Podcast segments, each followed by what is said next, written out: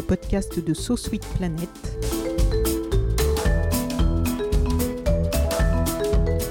Je suis Anne Greff et je vous propose des rencontres autour des thèmes des droits humains, de la culture et de l'environnement.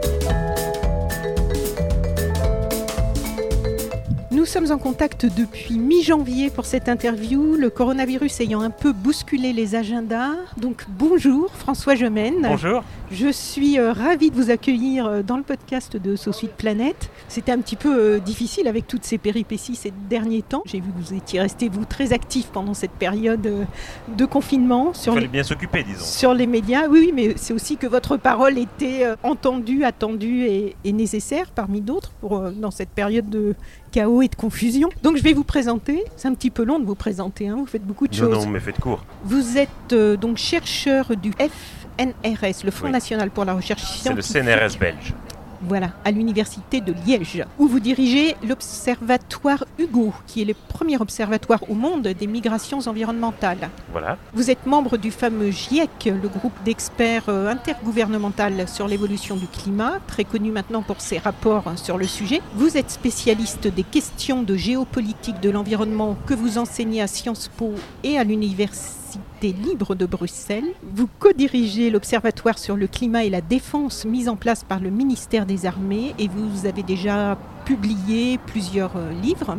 Aujourd'hui, nous nous rencontrons pour parler de votre excellent atlas de l'Anthropocène que vous avez coécrit avec euh, Alexander Rankovic, qui a été mis en image par l'atelier de cartographie de Sciences Po moi, je trouve ce livre, c'est pour ça que j'ai persévéré pour qu'on réussisse à se rencontrer aujourd'hui, je trouve ce livre euh, d'une importance fondamentale, c'est moins qu'on puisse dire. Hein. Merci, c'est gentil de le dire. Le sujet lui-même est d'une importance fondamentale. Et donc ce livre, en fait, nous offre euh, une excellente synthèse très claire d'une masse de données considérables qui sont souvent très floues pour le grand public, dont je fais partie. Et en fait, ce livre donne une vision d'ensemble, un état des lieux de cette anthropocène du climat, de la biodiversité, des multiples pollutions. Une série de sujets très concrets. Chaque sujet est traité sur une double page, c'est agréable à lire. Hein. C'est pas rébarbatif, donc il y a une double page par sujet avec des données scientifiques qui sont rendues accessibles par une mise en forme limpide, constituée de textes assez courts et par beaucoup d'images, des cartes et des graphiques euh, en couleur. Il y a aussi des petites pastilles de couleurs qui nous signalent humblement ce que l'on ne sait pas encore. Et donc un ensemble de données qui nous permet d'avoir une vision globale, de visualiser aussi les évolutions dans le temps. Donc ça nous permet de nous situer que ce soit ce qui nous a précédé, aussi là où nous en sommes et ce qui peut nous attendre. Et donc d'appréhender ce vaste concept de l'Anthropocène.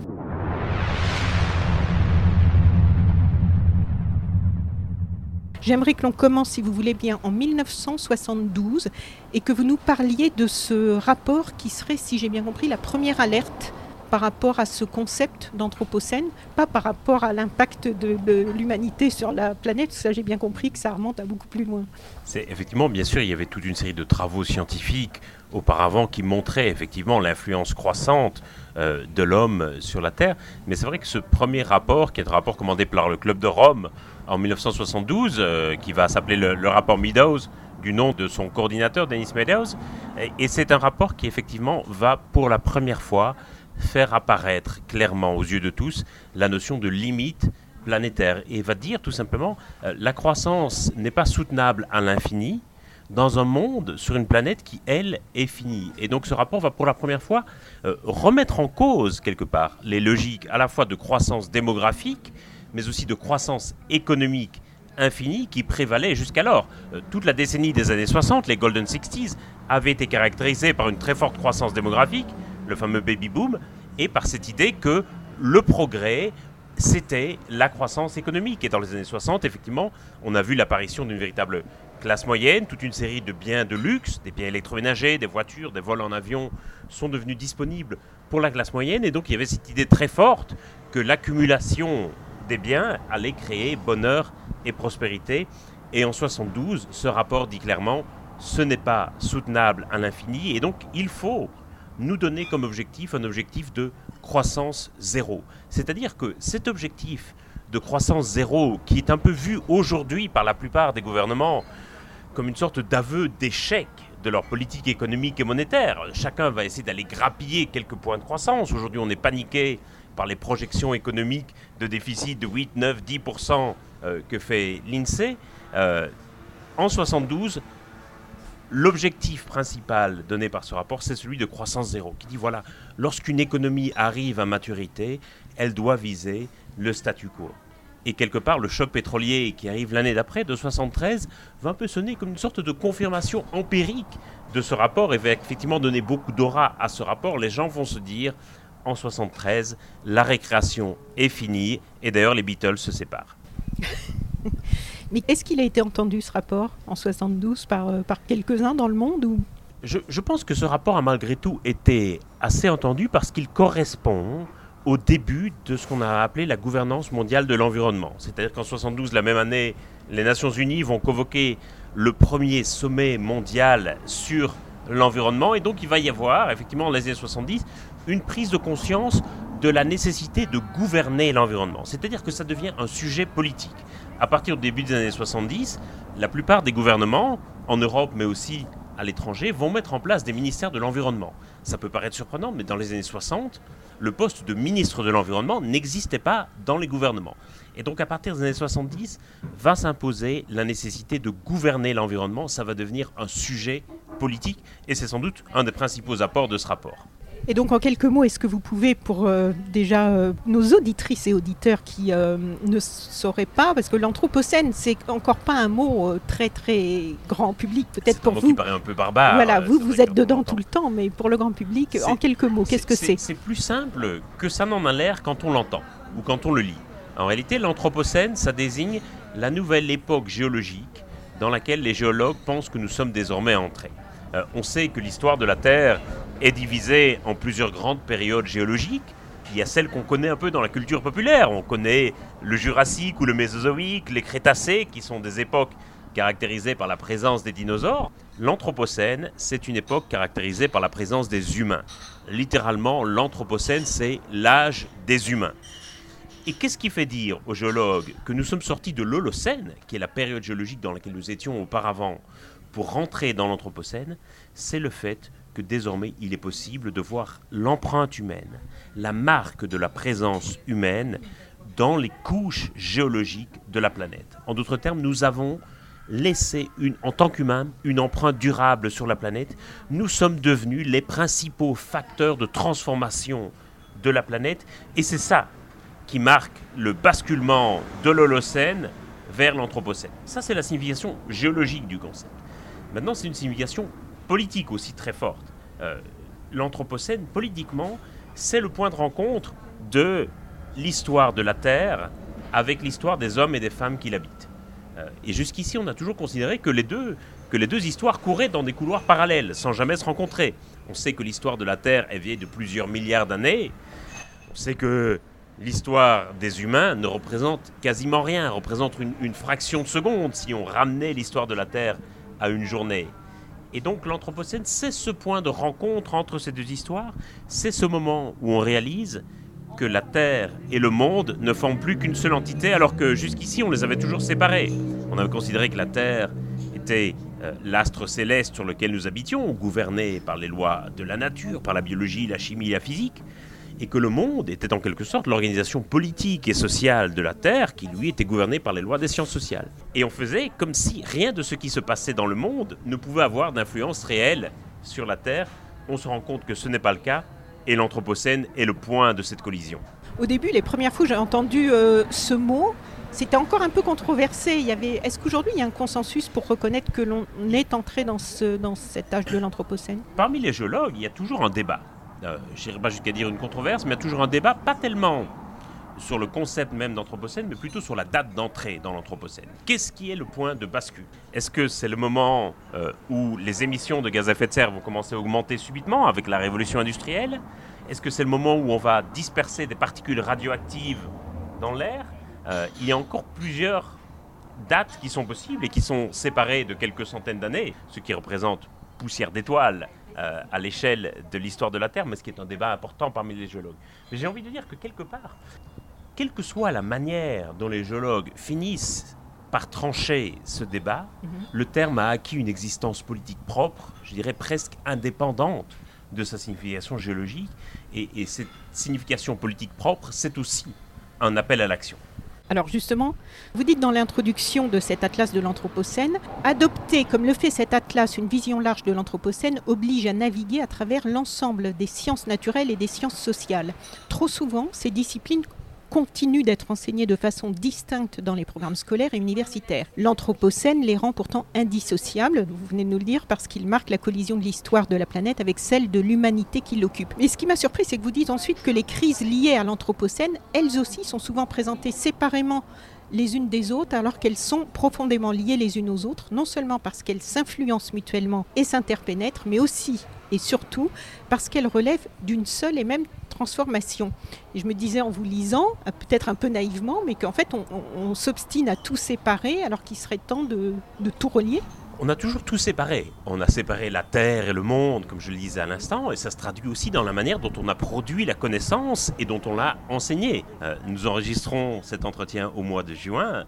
Au mois de septembre, de nouveaux étudiants s'inscriront dans les facs ou dans les grandes écoles. Combien ne choisiront pas des cursus de sciences sociales simplement pour ne jamais faire de maths ou ne jamais voir une équation ou un graphe. Et à l'inverse, beaucoup vont s'inscrire dans des cursus de sciences de la Terre, de sciences naturelles, et quelque part seront, euh, ne seront pas exposés à des théories sur ce qu'est un mouvement social, euh, sur comment fonctionne l'économie, etc. On a séparé aussi, euh, cloisonné le savoir, et je pense que c'est une grave erreur. Je pense qu'aujourd'hui, nous devons absolument réunir davantage les sciences de la Terre avec les sciences sociales parce qu'en réalité, on ne peut pas vraiment comprendre l'une sans comprendre l'autre aujourd'hui. Et c'est en partie euh, pour cela que nous avons aujourd'hui des dirigeants politiques, mais aussi des dirigeants d'entreprise, qui, je pense, ne prêtent pas encore suffisamment d'attention à ces questions d'environnement, pas du tout parce qu'ils sont de mauvaise volonté ou parce qu'ils ne veulent pas en entendre parler, mais simplement parce que on ne leur a pas enseigné l'importance de cela au cours de leur formation. C'est extérieur alors. C'est quelque euh, chose qui est passé complètement extérieurement. On leur a appris la discipline budgétaire, on leur a appris la fiscalité, on leur a appris le maintien de l'ordre, on leur a appris les relations internationales, la cybercriminalité, mais on ne leur a rien dit des sciences de la Terre, on ne leur a rien dit des équilibres fondamentaux de la planète. Et donc forcément, c'est souvent une préoccupation qui passe un peu au second plan parce qu'on ne leur a pas dit au cours de leur formation que c'était important. On va en reparler. Vous, à quel moment est-ce que vous vous êtes intéressé à ces questions de climat et de migration environnementale? Qu'est-ce qui a été le déclic pour vous? Est-ce que c'est euh, un parcours juste qui s'est trouvé, euh, vous emmenez comme oh non, ça, non, non, non, non, non, c'est une histoire de, chance et de coïncidence, comme beaucoup de choses dans la vie. Euh, j'ai toujours été très sensible aux, questions d'environnement. Quand j'étais enfant, avec mes camarades de classe, on éditait un petit journal qui s'appelait Le Cri de la Nature et qu'on vendait dans la cour de récréation. et donc on devait avoir 9 ou 10 ans à l'époque. Donc ça a toujours été, c'était très naïf évidemment, mais mm. ça a toujours été une préoccupation importante. Je dirais qu'il y a eu un, déclic important qui s'est produit lorsque j'avais 20 ans, que je faisais un, stage aux Nations Unies à New York et que je me suis retrouvé coincé dans un ascenseur avec l'ambassadeur de Tuvalu aux Nations Unies. Et, et pendant que nous attendions le réparateur de l'ascenseur, il m'a évidemment parlé de son pays dont je ne connaissais à peu près rien à l'époque, qui est un tout petit archipel de neuf îles perdu dans le Pacifique Sud et qui est un des pays les plus plats du monde, avec un point culminant à 2 mètres d'élévation seulement, et donc un pays qui est directement, dont l'existence est directement menacée par la hausse du niveau des mers. Et donc il m'a parlé effectivement de la possibilité qu'un jour, tous les habitants de Tuvalu, les Tuvaléens, deviennent des réfugiés climatiques, qu'il ne faille évacuer toute la population. En quelle année ça? C'était en 2001. Et donc quand je suis rentré euh, en Belgique, euh, comme j'étais plutôt bon étudiant, mes professeurs m'ont proposé de faire une thèse de doctorat. Mhm. Euh, j'ai obtenu une bourse de thèse et c'est un sujet qui, s'est imposé assez naturellement. Et à l'époque où j'ai commencé ma thèse, c'était encore un peu un sujet de, niche. Ah oui, ça j'imagine. C'était un peu les, chevaliers de l'an 1000 du lac de Paladru. Pour ceux qui ont vu le film, on connaît la chanson avec Agnès Jaoui. Euh, donc vraiment un sujet de thèse un peu pointu, un sujet de niche.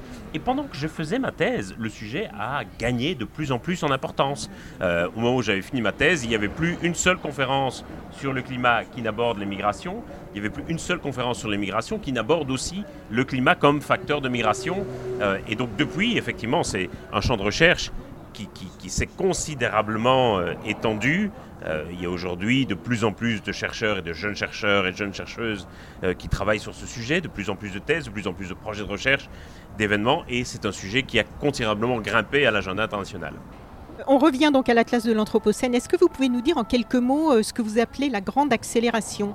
C'est un, terme qui, est utilisé par, beaucoup, notamment par beaucoup d'historiens du climat ou d'historiens de l'environnement, et qui désigne, en fait, je crois que c'est une des grandes caractéristiques de cette époque, l'Anthropocène, le fait que, à partir, je dirais, de la seconde révolution industrielle, tout va s'accélérer, c'est-à-dire la, la, quantité de gaz à effet de serre que nous allons émettre va considérablement augmenter. Euh, les quantités de polluants que nous allons émettre, soit dans les sols, soit dans les océans, vont considérablement augmenter.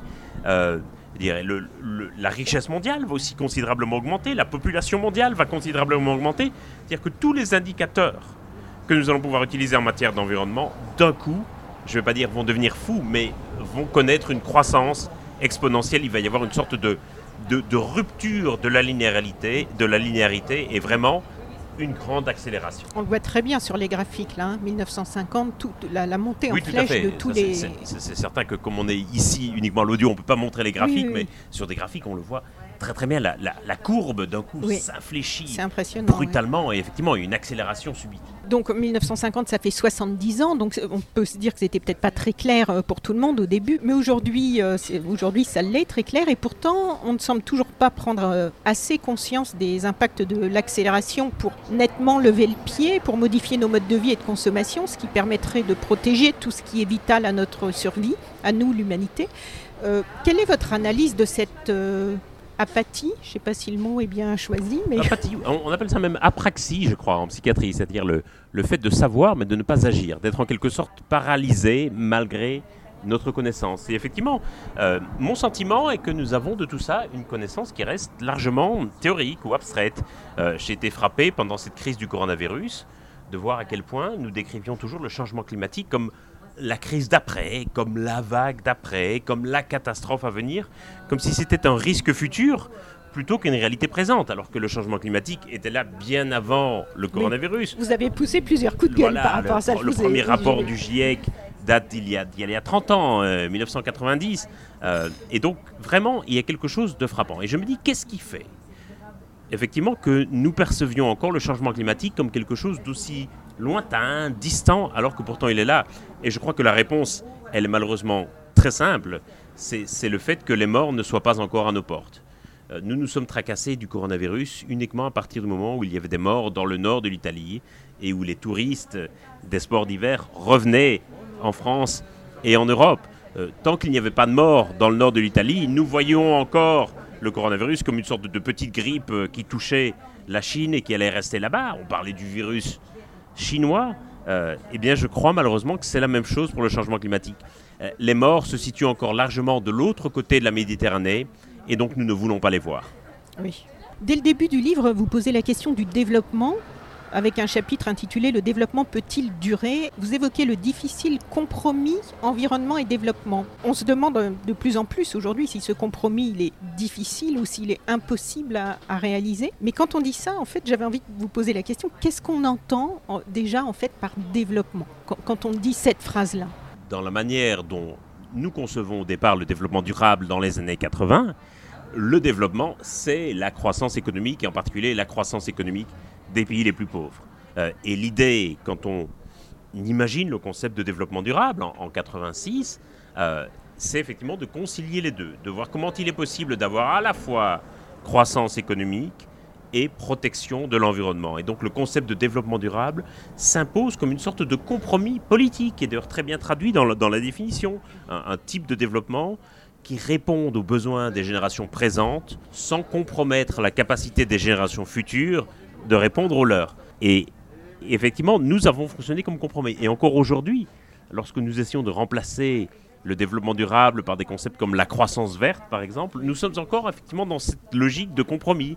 Est-ce qu'il est possible de combiner la croissance économique et la réduction de nos émissions de gaz à effet de serre?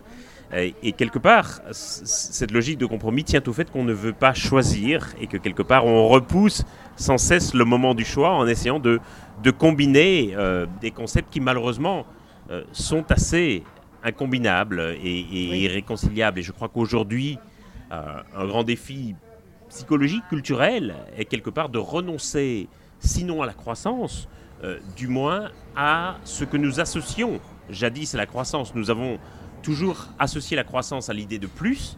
Il va falloir que nous l'associons à l'idée de mieux, je crois. Alors, vous nous expliquez aussi euh, le rôle de la dégradation de la couche d'ozone dans les années 80 dans notre approche de l'environnement. Vous dites la dégradation de la couche d'ozone provoque un basculement car elle affecte l'ensemble des pays du monde et aucun ne sait ni ne peut résoudre seul un problème d'une telle ampleur. Les agences et ministères nationaux n'y suffisent plus. Seule une coopération internationale, voire une gouvernance mondiale, peut apporter une solution en imposant des règles communes à tous les États. Malgré la guerre froide, le protocole de Montréal parvient à réunir autour de cet objectif impérieux les deux principaux émetteurs de CFC de l'époque, à savoir les États-Unis et l'URSS. Et vous décrivez ensuite une montée en puissance d'une gouvernance mondiale pour l'environnement. Moi, je me souviens vaguement de ça, avec euh, tous les espoirs qu'il y avait euh, dans cette euh, notion, avec des grandes réunions dont le grand public entend parler, comme le protocole de Kyoto, le sommet de Rio en 92, la COP 21, bien sûr, à Paris en 2015, avec un accord annoncé comme historique mais non contraignant, et donc peu respecté par les États qui l'ont signé. Vous signalez qu'au moment de l'écriture du livre, moins de 10% des pays signataires de l'accord de Paris respectent les objectifs qu'ils se sont assignés, moins de 10%. On sent monter euh, en fait pas mal de désillusions là en ce moment sur les espoirs que l'on avait mis dans cette gouvernance mondiale pour l'environnement, comme si la bonne volonté des participants euh, n'était pas assez au rendez-vous et qu'il n'y aurait plus grand-chose à en attendre. Qu'est-ce que vous en pensez, vous qui avez suivi et participé à, tous ces grands rassemblements? le le, problème de la couche zone est un problème important, ne serait-ce que, symboliquement et politiquement, parce que ça va être véritablement le premier problème environnemental global pour lequel on va se rendre compte que les administrations nationales de l'environnement ne suffisent plus et qu'il faut mettre en place des mécanismes de coopération internationale. Et on va y arriver avec succès en ce qui concerne la couche zone. Le protocole de Montréal de 87 est considéré comme un des plus grands succès de la coopération internationale. Et effectivement, le trou dans la couche zone s'est depuis considérablement réduit. Et donc, on va essayer d'appliquer ce modèle à toute une série d'autres problèmes environnementaux globaux, bien entendu à la question du climat, mais aussi à la question de la biodiversité. Et tous ces efforts vont culminer en quelque sorte en 92 avec le fameux sommet de la Terre à Rio, qui va être un des grands moments de la gouvernance mondiale de l'environnement, puisqu'on va adopter lors de ce sommet trois conventions internationales, une sur le climat, une sur la biodiversité et une sur la désertification. Et, malheureusement, depuis, je dirais que les, illusions qu'on plaçait dans cette gouvernance mondiale de l'environnement se sont considérablement fanées, à la fois parce qu'elle n'a pas répondu aux promesses euh, qu'elle portait ou aux attentes euh, qu'on plaçait en elle, et on voit que malheureusement nos émissions de gaz à effet de serre ont continué à augmenter, que la biodiversité a continué à se dégrader et que la désertification n'a pas cessé, et on a même presque oublié l'existence de cette convention sur la désertification et que d'autre part, nos sociétés sont caractérisées par des courants nationalistes de plus en plus forts. Il y a de plus en plus de chefs d'État qui sont élus avec un agenda nationaliste et qui disent je n'en ai plus rien à fiche de la coopération internationale. C'est le cas de Donald Trump aux États-Unis, c'est le cas de Jair Bolsonaro au Brésil, dans une certaine mesure c'est le cas de Vladimir Poutine au Brésil, c'est le cas dans une certaine mesure... Poutine au Brésil? En Russie, pardon. Euh, c'est le cas aussi dans une certaine mesure de Scott Morrison euh, en Australie, des pays qui vont se dire tout cela, ça ne m'intéresse plus d'essayer de me mettre à table avec les autres pour résoudre les grands problèmes environnementaux. Ces problèmes seront mieux résolus à l'intérieur de mes frontières par mes politiques nationales. Et on le voit dans le domaine de l'environnement, mais aussi dans, le domaine de la santé. On a bien vu que cette crise du coronavirus, euh, les réponses à la crise ont été strictement nationales. Il n'y a pas eu du tout de coordination internationale. Et donc on voit que effectivement cette coopération internationale est un peu menacée de toutes parts, à la fois parce qu'elle n'a pas livré effectivement ses, promesses, peut-être qu'on avait placé trop d'espoir euh, dans cette coopération, et aussi parce qu'elle menaçait de l'intérieur par la montée d'un nationalisme. Le problème du climat comme de la biodiversité, c'est que ce sont des problèmes mondiaux. Et c'est-à-dire que ce sont des problèmes que on est incapable de régler seul à l'intérieur de nos frontières nationales.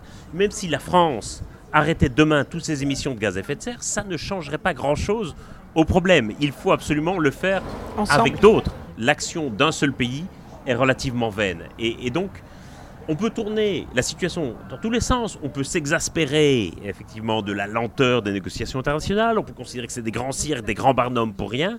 Mais on ne pourra pas faire sans. On ne pourra pas se passer d'une certaine forme de concertation, d'action avec les autres pays. Euh, la question, c'est de savoir comment on va l'inventer, comment on va la mettre en pratique. Mais quand on voit 10%, moins de 10% des pays signataires respectent les objectifs qu'ils se sont assignés, est-ce que c'est un problème de, de, mauvaise volonté ou est-ce que, entre le moment où tous ces gens signent et le moment où ça reste en plan, qu'est-ce qui se passe? Au début, ils y croient et quand ils rentrent chez eux, ils n'arrivent pas à mettre en, pratique ou alors ils sont hypocrites depuis le début? Je ne sais pas. Enfin, Sans doute un peu des deux. Ah, d'accord. Je pense qu'un gros problème qu'on a, qui explique ça, c'est le fait qu'on prend toujours des objectifs de long terme. On prend des objectifs de neutralité carbone en 2050, on prend des objectifs de moins 40% de gaz à effet de serre d'ici 2030, etc. Ce qui veut dire que chaque gouvernement, même s'ils peuvent être de bonne volonté au moment où ils prennent la résolution, ils sont très vite rattrapés, une fois qu'ils rentrent chez eux, par d'autres urgences qui les amènent à se dire on gérera ça plus tard. Le prochain gouvernement s'en occupera. C'est un peu comme des résolutions de Nouvel An. Oui. On, Ou un régime, comme vous disiez. On est tous sincères quand on prend cette résolution au Nouvel An.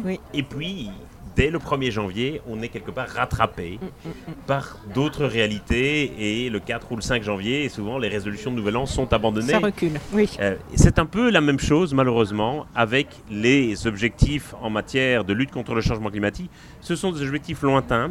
Ce sont des objectifs non contraignants, c'est-à-dire qu'aujourd'hui, plus personne ne veut mettre en place un mécanisme de sanction parce qu'on sait bien qu'on arriverait finalement à s'en sanctionner soi-même, donc on ne veut plus mettre cela en place. Ah oui. Et donc, de ce fait, il y a d'autres urgences qui, qui balayent ça, de la même manière que je crains fort que le coronavirus ne retarde à plus tard les objectifs qu'on s'était donnés en matière de lutte contre le changement climatique. Oui, et, pour les pollutions, parce que là, au niveau du plastique et de tout, ça, là, c'est terrible. Hein. Vous rappelez que lors de la signature de cet accord de Paris, donc en 2015, les pays se sont engagés à ce que la hausse de la température moyenne ne dépasse pas plus de degrés en 2100 et vous nous parlez d'une hausse qui sera probablement plus de 3,5, voire de 6 degrés. Qu'est-ce qui vous fait penser ça en fait? D'abord, c'est quoi le problème de cet objectif à 2100 Le problème de l'objectif à 2100, c'est que vous serez morte, et moi aussi, en 2100. Et que donc on ne sera plus là pour vérifier si oui ou non on a atteint cet objectif. Et c'est le cas de tous ceux qui ont signé cet engagement. Et donc, je pense qu'il y a un vrai problème effectivement avec cette sorte d'horizon temporel lointain qui ne permet pas en fait de vérifier au jour le jour si on est dans la bonne trajectoire. Et, quand on le fait, on se rend compte qu'on n'est pas du tout sur la bonne trajectoire et qu'aujourd'hui on est sur une trajectoire qui nous emmène vers une hausse de l'ordre de 4%, si on est optimiste, euh, à l'horizon 2100. Ça ne veut pas dire qu'on restera toujours sur cette trajectoire. Et cette trajectoire évidemment peut encore évoluer et il est encore possible de revenir à l'objectif ou à une trajectoire qui nous mènerait vers 2 degrés, même si bien entendu plus on, plus on avance, plus il est difficile de se raccrocher à cette, à cette trajectoire. Mais effectivement, euh, cette idée de, de 4 degrés d'augmentation d'ici 2100, c'est ce qui se passe si l'on additionne l'ensemble des politiques climatiques qui sont mises en œuvre pour le moment et qui sont donc effectivement très très largement insuffisantes. Ah. Alors, dans le chapitre qui suit et qui a pour titre Des écosystèmes sous pression, vous nous expliquez l'importance de ces écosystèmes est-ce que vous pourriez nous rappeler, j'aimerais que tout le monde, depuis le début des podcasts, c'est le 46e, je crois, podcast de Sous Planète, j'ai rencontré beaucoup de gens qui se battent pour le climat, pour l'environnement, que ce soit des jeunes activistes, des gens dans les ONG. Et à chaque fois, je demande à ce qu'on rappelle ce que c'est qu'un écosystème et pourquoi c'est important. Et je m'étonne qu'on en entende si peu parler dans l'éducation, dans les médias, parce qu'en fait, il me semble que si on avait un peu plus conscience de ce que c'est un écosystème et de pourquoi c'est important d'en tenir compte et de les respecter, peut-être que ça changerait un peu les comportements. Enfin, je rêve peut-être, mais... c'est un concept assez simple pourtant. C'est un, ensemble d'équilibres euh, du vivant euh, qui sont reliés les uns aux autres au sein d'un même milieu et qui se trouvent en équilibre. Et aujourd'hui, ce qu'on fait, effectivement, c'est de modifier, et les pollutions ou la déforestation, etc., sont des modifications de ces équilibres de ces écosystèmes, et qui donc menacent pas juste seulement une seule espèce, mais les liens qu'il y a entre différentes espèces, et donc au final tout le vivant qui est abrité dans cet écosystème. C'est comme un jeu de domino. C'est comme un jeu de domino, oui. Oui. Parmi les nombreux défis que nous pose le changement climatique, il y a le défi sanitaire avec l'augmentation des maladies infectieuses. des pics de chaleur, de la malnutrition, des substances allergènes. Dans notre vie quotidienne, on ne voit pas, nous, en simples citoyens, on ne voit pas les liens de causalité entre tout ça. Et pourtant, dans votre euh, atlas de l'Anthropocène, on comprend vraiment bien tous ces liens de causalité, justement, comme on, vient de le dire, là, d'interdépendance entre tout un tas de, choses qui, sont euh, merveilleusement équilibrées. Comment le changement climatique, par exemple, joue sur la malnutrition? Aujourd'hui, il faut savoir que la malnutrition, c'est la première cause de mortalité dans le monde et singulièrement euh, chez les enfants. Il faut savoir que l'agriculture de subsistance, qui est un type d'agriculture extrêmement vulnérable à tout changement de la température ou de la pluviométrie, et donc au changement climatique, c'est la première source de revenus d'environ la moitié des ménages en Afrique subsaharienne. Et donc ça veut dire que toute variation de la température ou de la pluviométrie va avoir un impact direct sur les récoltes et donc un impact direct sur la première source d'alimentation d'une grande partie de l'humanité. Donc c'est comme ça que le changement climatique, effectivement, va représenter une vraie menace en termes de malnutrition. On en parle peu, mais vous écrivez que l'environnement est le premier facteur de migration. De récentes modélisations effectuées par la Banque mondiale évoquent la possibilité de 143 millions de personnes déplacées à l'intérieur de leur propre pays d'ici à 2050. Et là encore, vous mentionnez que ce sont les populations les plus vulnérables qui seront les principales victimes. En fait, moi, je suis un peu perdue dans tous ces chiffres parce qu'en 2015, on pouvait lire sur le site de l'ONU que le climat serait responsable de 250 millions de réfugiés climatiques d'ici à 2050. Et j'ai aussi vu des chiffres de l'ONU qui prédisaient pour 2050 un milliard de réfugiés climatiques. 2050, c'est demain quand même. Est-ce que vous pouvez nous refaire un petit point puisque vous êtes un spécialiste des migrations environnementales? D'abord pour dire qu'effectivement, l'environnement a toujours été un facteur important de migration. À travers l'histoire, on peut trouver toute une série de, grandes migrations liées à des catastrophes naturelles, des dégradations de l'environnement. Si on prend un exemple relativement proche de nous, l'exode du Dust Bowl, qui a vu la migration de dizaines de milliers de paysans du Texas, de l'Oklahoma et de l'Arkansas vers la Californie, c'était un exode directement lié à une sécheresse qu'on appelait le Dust Bowl, littéralement le bol de poussière, et qui a conduit des dizaines de milliers de paysans à devoir abandonner leurs terres et à migrer vers la Californie. C'est comme ça que la Californie est aujourd'hui devenue l'État américain le plus peuplé et le plus riche. C'est une histoire qui est très bien racontée dans, dans Les raisins de la colère de John Steinbeck. Mais pourtant, lorsqu'on va concevoir le, le droit des migrations et des réfugiés au sortir de la Seconde Guerre mondiale, on va considérer qu'il n'y a que deux grands facteurs qui vont déclencher des migrations, qu'il y a deux grandes catégories. D'un côté, les réfugiés qui fuient des persécutions politiques, et de l'autre, les migrants économiques qui partent à la recherche d'une nouvelle vie, d'un meilleur salaire, d'un meilleur, meilleur emploi. Et on va le distinguer assez distinctement, ces deux catégories, et on va créer un droit différent pour chacune c'est comme si quelque part on avait oublié le rôle important que joue le climat et l'environnement comme facteur de migration et j'ai presque envie de dire qu'on le redécouvre à la faveur du changement climatique.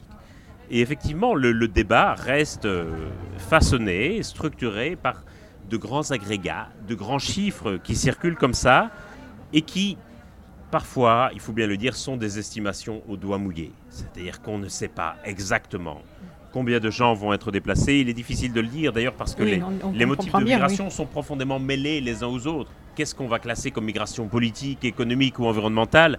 La réalité, c'est que les facteurs de migration aujourd'hui sont entremêlés les uns aux autres. On ne migre plus pour une seule et unique raison comme on a pu le faire dans les années 50 ou 60. Cette époque-là est terminée. Les migrations sont devenues plus complexes, plus interdépendantes, euh, plus étalées dans le temps euh, et l'espace.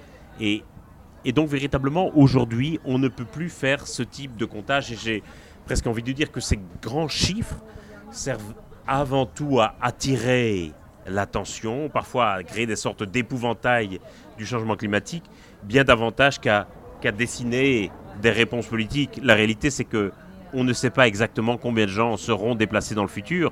La seule chose qu'on peut dire, c'est que aujourd'hui, on connaît le nombre de personnes qui sont déplacées chaque année par des catastrophes naturelles.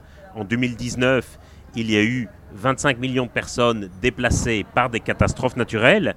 Une très grande majorité d'entre elles ont été déplacées par des ouragans ou par des inondations, c'est-à-dire des catastrophes qui seront plus fréquentes et plus intenses à cause du changement climatique. Euh, pour ce qui est de faire des projections dans le futur, ça reste très aléatoire. On peut juste constater que d'année en année, il y a de plus en plus, comme vous dites, de... Ça, bien sûr, on peut le constater. Et à ce chiffre que je viens de citer du nombre de personnes déplacées par des catastrophes naturelles brutales, il faut ajouter tous ceux et toutes celles qui sont déplacés par des dégradations plus lentes de leur environnement, par la hausse du niveau des mers, par la dégradation des sols, etc. Parmi tous les scénarios euh, réjouissants que l'on trouve euh, par rapport à tous les thèmes de l'Anthropocène, vous nous offrez aussi la perspective du scénario de l'emballement avec les seuils de rupture. Vous pouvez nous en dire quelques mots? Oui, bien sûr. Une des raisons pour lesquelles on a choisi 2 degrés comme objectif à l'accord de Paris, c'est parce que les scientifiques pouvaient garantir, garantir, assurer avec un haut niveau de certitude, disons, qu'en dessous de 2 degrés, ces seuils de rupture ne seraient pas atteints. Mais le problème, c'est qu'évidemment, au-delà de 2 degrés, il y a une probabilité de plus en plus forte que nous atteignions ces seuils de rupture. De quoi s'agit-il? Ce sont des, points de bascule, des moments où, d'un coup, le système climatique va s'emballer euh, sans qu'il soit possible que nous fassions quoi que ce soit pour atténuer cet emballement ou pour le retenir. Pour donner une image un peu métaphorique, c'est comme si vous poussiez un énorme rocher devant vous sur le flanc d'une montagne vous savez que lorsque vous aurez atteint le sommet de la montagne, le rocher dévalera l'autre mm. pente et que, vous ne pourrez, et que vous ne pourrez rien faire du tout pour le retenir. Sauf que Sisyphe, le rocher lui retombe dessus, là il tomberait sur l'autre versant. Et vous savez que quand le rocher dévalera, il n'y a rien du tout que vous pourrez faire pour le retenir. Mais quand vous poussez le rocher, vous ne voyez pas du tout où se trouve le sommet de la montagne et donc vous ne savez pas du tout quand vous l'atteindrez. Dans le cas du climat, de quoi est-ce qu'on parle? On parle par exemple de la fonte euh, du permafrost, c'est-à-dire ce sous-sol gelé en permanence qui contient de très importantes quantités de méthane, qui est un gaz à effet de serre très puissant. Si ce méthane était relâché dans l'atmosphère, le changement climatique s'emballerait. Euh, on parle par exemple de la fonte totale des glaces du Groenland ou de l'Antarctique, qui provoquerait respectivement une hausse du niveau des mers de l'ordre de 6 mètres et de 65 mètres. Euh, on parle potentiellement d'une altération des courants marins. Et on sait que les courants marins, le Gulf Stream en l'occurrence en Europe et en Amérique du Nord, euh, sont responsables du fait que nous bénéficions d'un climat tempéré. Et donc on sait que ces seuils de rupture potentiellement nous amèneraient dans un climat complètement différent et que nous ne pourrions rien faire pour l'empêcher. Sur la biodiversité, vous dites c'est globalement la destruction d'habitats et la pollution alors, pesticides, fertilisants liés à l'agriculture, ainsi que la surexploitation des espèces, surpêche par exemple, qui constituent les pressions majeures sur la biodiversité. Cela ne résulte pas seulement de la croissance démographique, mais aussi et surtout du changement des modes de vie, notamment de l'augmentation de la demande humaine en produits animaux, viande, lait, œufs, poissons. Donc, pour préserver cette biodiversité, vous nous préconisez un changement des modèles agroalimentaires, des habitudes des consommateurs, des politiques publiques et des choix des producteurs, hein, puisque mhm. tout, va ensemble. Et on voit que cette transition indispensable, je sais que vous n'aimez pas le, trop, le mot transition, mhm. on voit que cette transition indispensable provoque de terribles tensions et résistances dans nos sociétés, là, de, plus en plus. Est-ce qu'on s'y prend mal? Comment faire? Est-ce que vous, la voyez possible, cette transition euh, même en employant un autre mot, en tout cas ce changement pour arriver à des changements de modèles agroalimentaires, d'habitudes de consommateurs, de politique publique Effectivement, une des plus grosses menaces sur la biodiversité aujourd'hui, c'est l'agriculture intensive ou l'élevage intensif qui impose notamment de la déforestation euh, à échelle massive pour laisser place soit à des, à des champs, à des cultures, soit à, soit à des pâturages. Et effectivement, il y a une demande de plus en plus forte qui tient au fait aussi, et c'est une bonne chose en soi, qu'il y a de plus en plus de gens qui sortent de la pauvreté, qui arrivent dans la classe moyenne, je pense notamment à la Chine ou à l'Inde, et donc ça fait effectivement augmenter la demande euh, de produits alimentaires et notamment de, produits carnés ou de produits laitiers. Alors, par rapport à cela, le problème effectivement, c'est que on raisonne toujours en termes de transition, c'est-à-dire l'idée qu'il va y avoir une sorte de mouvement naturel et spontané qui va nous faire changer, qui va faire changer le modèle. Et le problème de ce terme de transition, je pense, c'est qu'il occulte les ruptures profondes qui seront nécessaires et potentiellement les, chocs et les coûts qui seront inévitablement associés à ces ruptures. Et donc, euh, nous, quelque part, nous nous aveuglons nous-mêmes par rapport à l'ampleur de l'effort qui est à faire et par rapport au, choc, y compris parfois au choc culturel que, que, cela représentera. Et ça nous conduit, je crois, à sous-estimer gravement euh, l'amplitude de ce qui est à faire. Et c'est pour ça que je n'aime pas beaucoup ce concept de transition, parce qu'il occulte les luttes et le fait que ça sera un combat pour beaucoup, que ça donne l'illusion que tout le monde sera gagnant à la fin, mais dans le court terme, il y aura des perdants et il faut pouvoir l'assumer.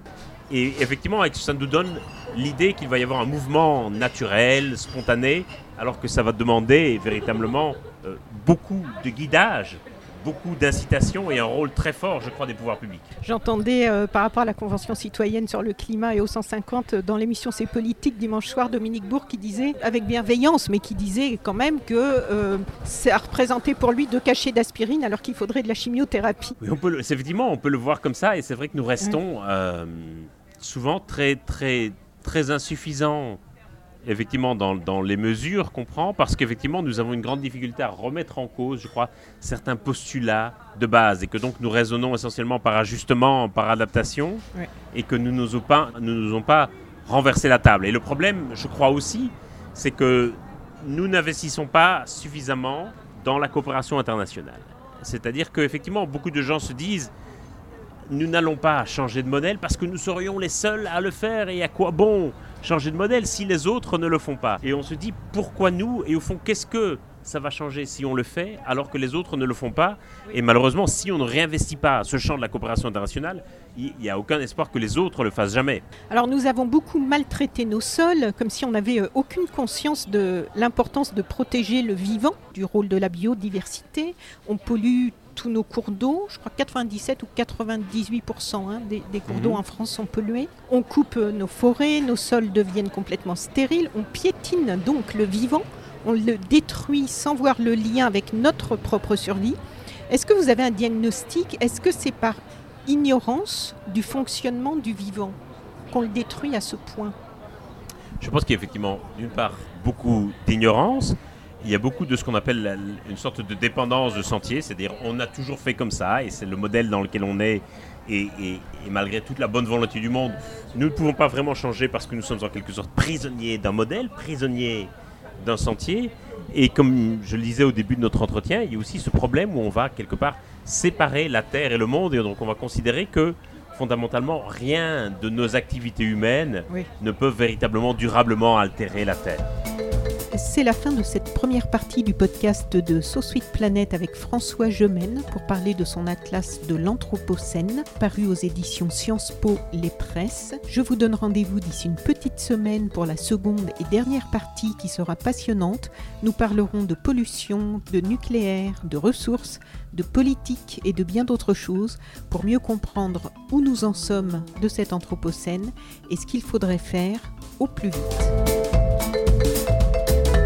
Chères auditrices, chers auditeurs, si vous avez apprécié ce podcast de So Planet, n'oubliez pas de lui mettre un avis favorable sur votre application de podcast, par exemple 5 étoiles sur Apple Podcast, et de rédiger un avis sympathique. Cela me fera plaisir. Pour plus d'informations sur les droits humains, l'environnement et la culture, vous pouvez suivre la page So Planet sur Facebook Enfin, n'oubliez pas de vous abonner gratuitement, soit à la newsletter sur le site sosweetplanet.com, soit au podcast sur votre application de podcast pour être informé des prochains podcasts de So Planet mis en ligne. À bientôt.